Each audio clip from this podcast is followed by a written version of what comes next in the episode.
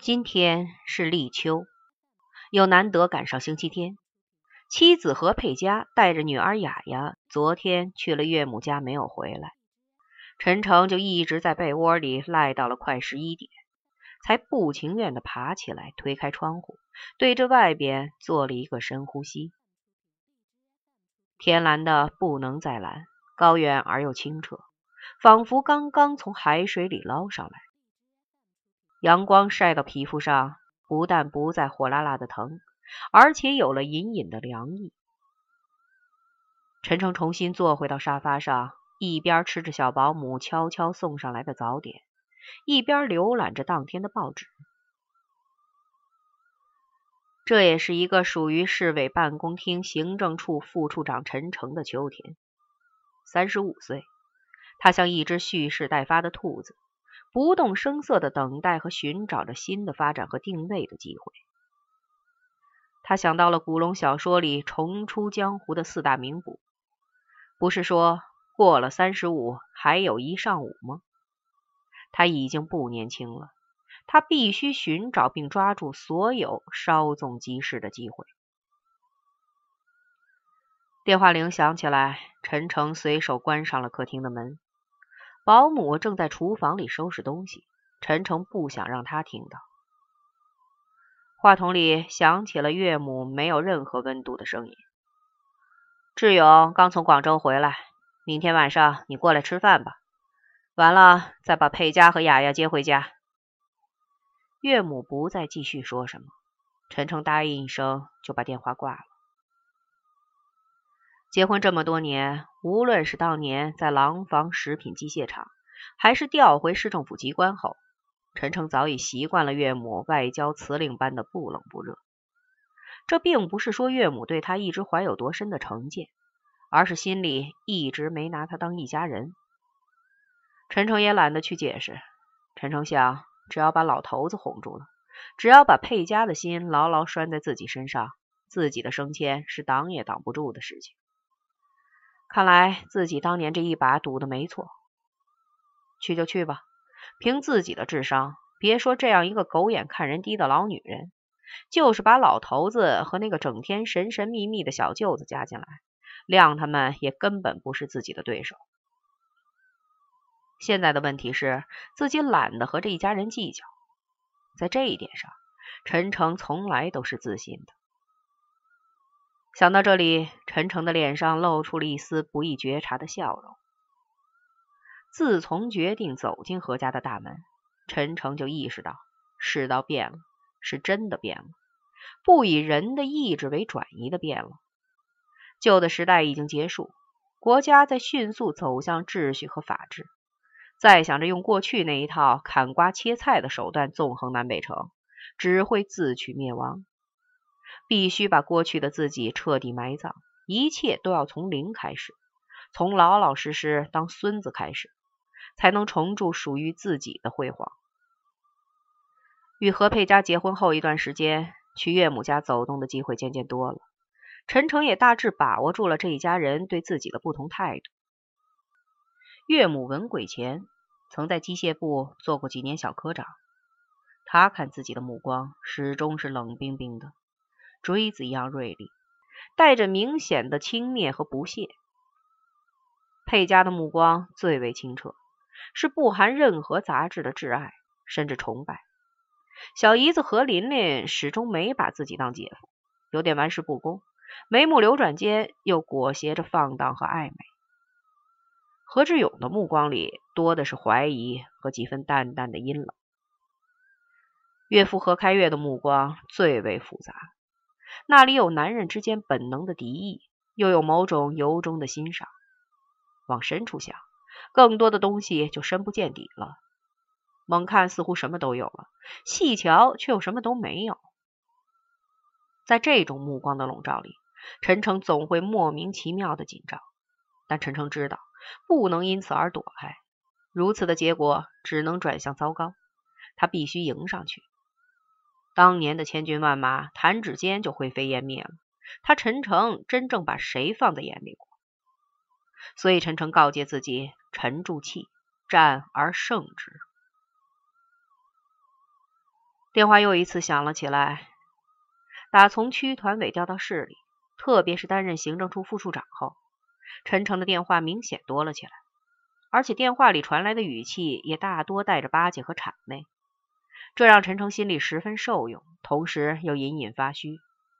不是纷至沓来的各种应酬，而是回到家里后突然弥漫开来的万念俱灰的身心疲惫。其实这几年过去，从来只在外国小说里见过的场所。也到处都有了自己走动的影子。佩佳并不是那种醋坛子女人，极少翻来覆去的盘问他夜不归宿的原因。但拖到深夜回家的次数多了，陈诚就自己先不好意思起来，感到有些愧对一心爱着自己的妻子。陈诚知道，这些人盯着的无非是他手上可怜的一点权利罢了。当然，还有一个更深层的原因：岳父何开月。今年的荣升也把他变成了一座蕴藏丰富的炙手的金矿。几年的大学生活和接下来这几年在场面上的跌打滚爬和冷眼旁观，早已把陈诚变成了所有朋友都不敢相认的另一个陌生人。在他身上，哪里还有当年叱咤风云的血性汉子的影子？有人说陈诚麻木了，对一切都熟视无睹，见惯不怪了。也有的说，这家伙城府深着呢，他是比当年更成熟、更老奸巨猾了。走着瞧吧，能把喜怒藏于心而不露半点颜色，陈诚注定是个能成大事的男人。陈诚听到传言后，总是笑笑，什么也不说，只是一个劲儿的劝大家说：“喝酒，喝酒。”打来电话的是方圆建筑公司的老总刘大建。这多少让陈诚有些意外。陈诚和刘大建平时并没有什么深交，只是在场面上见过几回，聊过几句而已。没想到他突然找上门来了，不知道究竟有什么事情。刘大健说：“老弟，你去阳台上推开窗户看看，我在你楼下呢。”陈诚赶紧走到阳台上。果然，就看见了刘大健那辆正在缓缓停下来的枣红色本田车。望着缓缓推开的车门，陈诚很客气的对着电话说：“刘总，好兴致，竟然找到我这小窝棚里来了。”刘大健在电话那头开玩笑说：“操，要是陈爷的家门都不知道，我在南北皇城根下还有的混吗？再说，我是驾车兜风路过，就打个电话看看你在不在家，你别多心。”要是陈处长没空接见，我这就撒丫子滚蛋。陈诚说：“行了，刘总，什么陈爷陈爷，我听着就浑身起鸡皮疙瘩。都什么时代了，你想把我再送去山西插一次队咋的？你在下边等着，我这就下去。”自从一起吃过一次场面饭后，再见面，刘大健总喜欢和自己套近乎。陈诚心里明白的很。刘大健是和许多人一样，冲着自己名字前市政府这块牌子，最好能再顺便和自己那位部长岳父大人牵上线，搭上桥。刘大健是一个外省人，来北京才不过几年的时间，就眼瞅着失了教母一样发达了起来。这个家伙虽然长着一副憨厚朴实的面孔，骨子里却鬼精的很。就凭这一句“陈也”。说明他不但了解自己的现在，而且对自己的过去肯定也略知一二。这样的家伙，如果处成哥们儿，也许会是一个帮手或死心塌地的走狗；反之，也会是一个不好对付的敌手，一颗随时都有可能自动引爆的定时炸弹。刘大健是从建筑工地上的小班头开始干起来，后来有了自己的公司。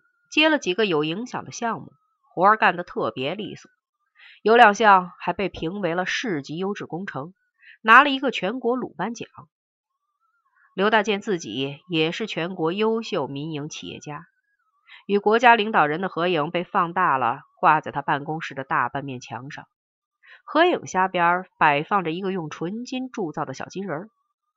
刘大健说：“这是方圆公司自己的奥斯卡。”要每年奖励一名有突出贡献的员工。刘大健的花样在同行中间很新潮，也引起了不小的轰动。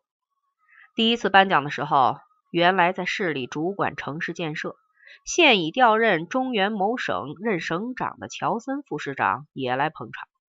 不但市里，中央直属的许多媒体也都做了报道。以后再有乔森副市长参加的活动，身前身后总能找到刘大健的身影。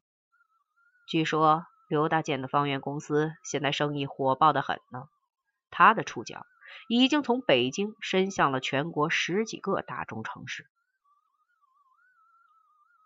陈诚换了一身衣服，向保姆打了一声招呼，便下了楼。反正闷在屋子里也没有什么事做，就和刘大健一块出去走走吧。陈诚想，陈诚刚出楼门口，刘大健已经大步迎了上来。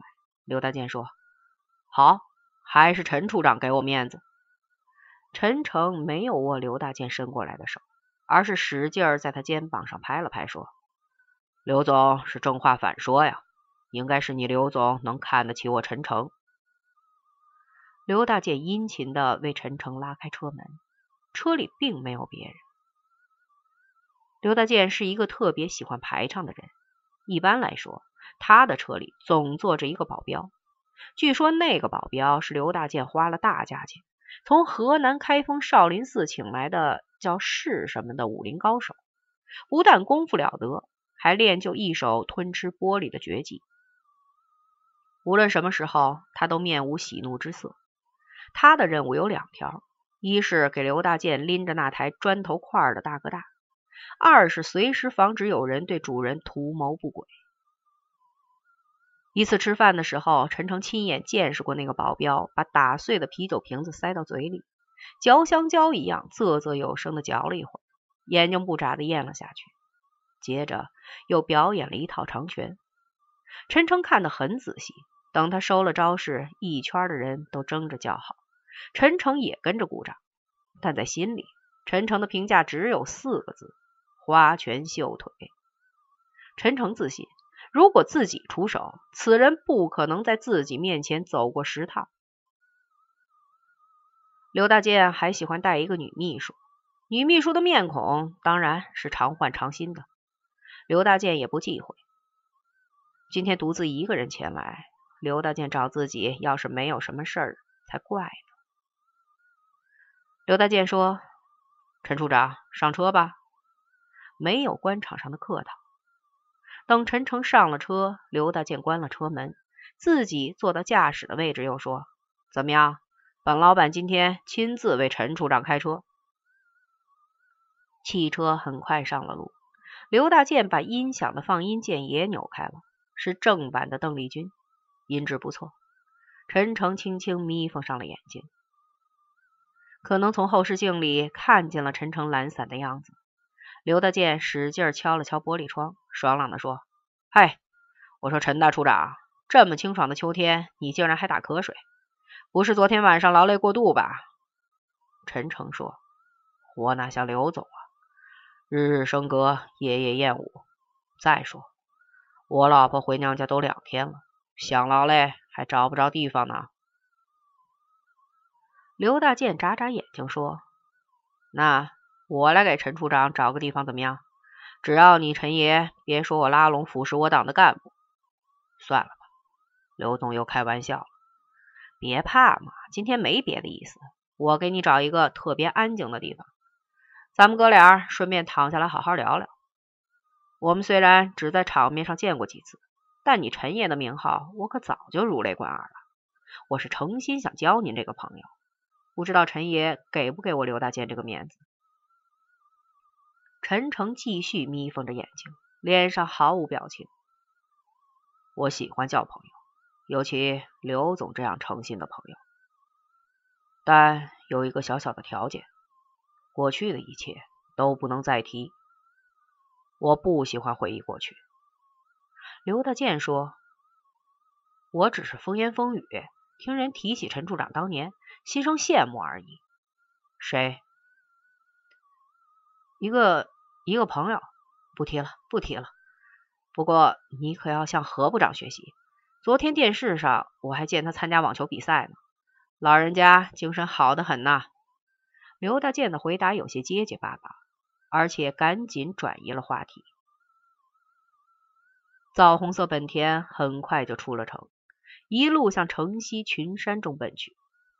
望着窗外连绵的青色，那些如今已经四散的朋友的影子，又在陈诚眼前铭心刻骨地浮现出来。